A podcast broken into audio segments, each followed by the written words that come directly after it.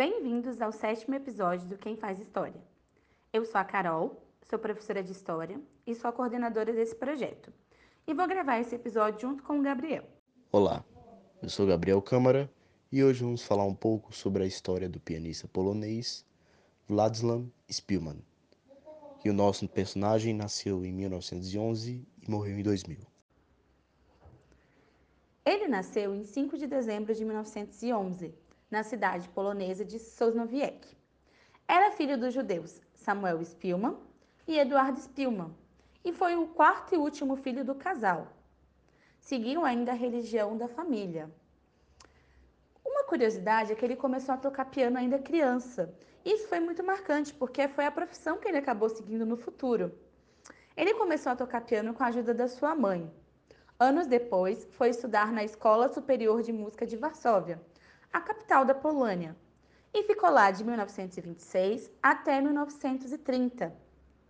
Foi também nessa época que ele se tornou pianista da rádio estatal polonesa em Varsóvia, tocando músicas clássicas e também jazz. Ele tocou até o dia 1 de setembro de 1939, mesma data em que a Alemanha nazista invadiu a Polônia durante a Segunda Guerra Mundial. Durante o regime nazista, ele e sua família foram levados à força por soldados nazistas para o gueto de Varsóvia, o maior gueto criado por eles na capital polonesa. Existindo ao longo de três anos, o lugar tinha um cenário de fome, doenças e deportações. E ao longo de sua existência, abrigou cerca de 400 mil judeus, que por algumas vezes foram transferidos definitivamente até campos de concentração. E nesse gueto existia uma área de recreação chamada Voasneska, onde Vlasila trabalhou para sustentar a família. No verão de 1942, ocorreram as exportações em massa de todos os judeus dos guetos até campos de concentração e sua morte. Toda a família de Spielmann foi transportada para o campo de Treblinka, onde ninguém sobreviveu, mas só ele foi poupado por um soldado, por conta do seu trabalho notável. Władysław permaneceu no gueto ajudando no contrabando de armas, onde também juntou-se à resistência judaica, ficando na resistência até fevereiro de 1943, quando conseguiu escapar e se esconder em um prédio abandonado nos arredores de Varsóvia, onde ficou até agosto do ano seguinte, 1944. Passado alguns meses, ele se mudou novamente. Durante essa mudança, ele foi se escondendo, até ser encontrado pelo veterano da Primeira Guerra Mundial, o capitão Wim Rosenfield, condecorado com a Cruz de Ferro nazista. Rosenfield não lhe denunciou. Ao contrário, ele escondeu o pianista no sótão de sua casa, lhe dando de comer todos os dias pão e geleia. Em certa ocasião, William pediu para Spielmann tocasse alguma coisa em seu piano, que estava no térreo do prédio. Então ele tocou Nocturne número 20 em C menor de Chopin.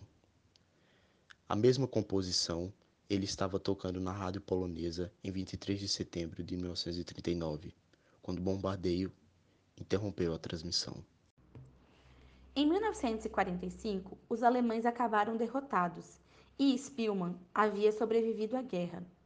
Quanto ao capitão Rosenfield, ele foi preso no mesmo ano e condenado por crimes de guerra, acabando sentenciado a 25 anos de trabalho duro. Ele morreu em 1952, num campo de prisioneiros soviéticos. Em um de seus relatos, o pianista escreveu: Rosenfield foi o único ser humano de uniforme alemão que eu conheci, fazendo uma menção ao tempo que passaram juntos. Com o fim da guerra, Wadland continuou trabalhando naquilo que fazia de melhor de 1945 até 1963, ele atuou como diretor do departamento de música de uma rádio polonesa. Ele se casou anos depois com Alina Spielmann e teve dois filhos, Roger e Krzysztof Spielmann. Ele morreu aos 88 anos de idade em 2000. Eu acho a história desse homem polonês sobrevivente muito incrível e uma das mais notáveis sobre o Holocausto.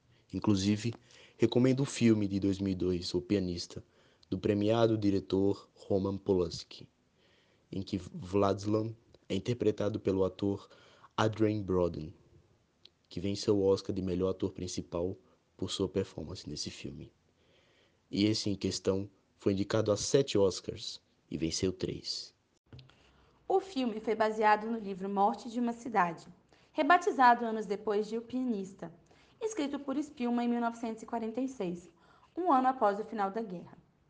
O livro traz a história de forma realista e vívida, onde o leitor consegue perceber esperança e sofrimento através dos capítulos. E agora, já caminhando para o final, é, para mim o mais importante da história do Spielman é que ela é inspiradora. Não só por ele ser um sobrevivente, mas por ele ter trago um relato que realmente nos faz refletir e nos faz entender a importância de conhecer a história, para que os erros do passado não sejam repetidos. É, vale lembrar ainda que a Polônia, que é onde Spielman vivia, abrigou um dos maiores campos de concentração, que era Auschwitz. Nesse campo, morreram milhares de judeus. E por isso é sempre importante a gente lembrar as histórias desse personagem, como a gente está fazendo nesse episódio e em todos os outros do podcast.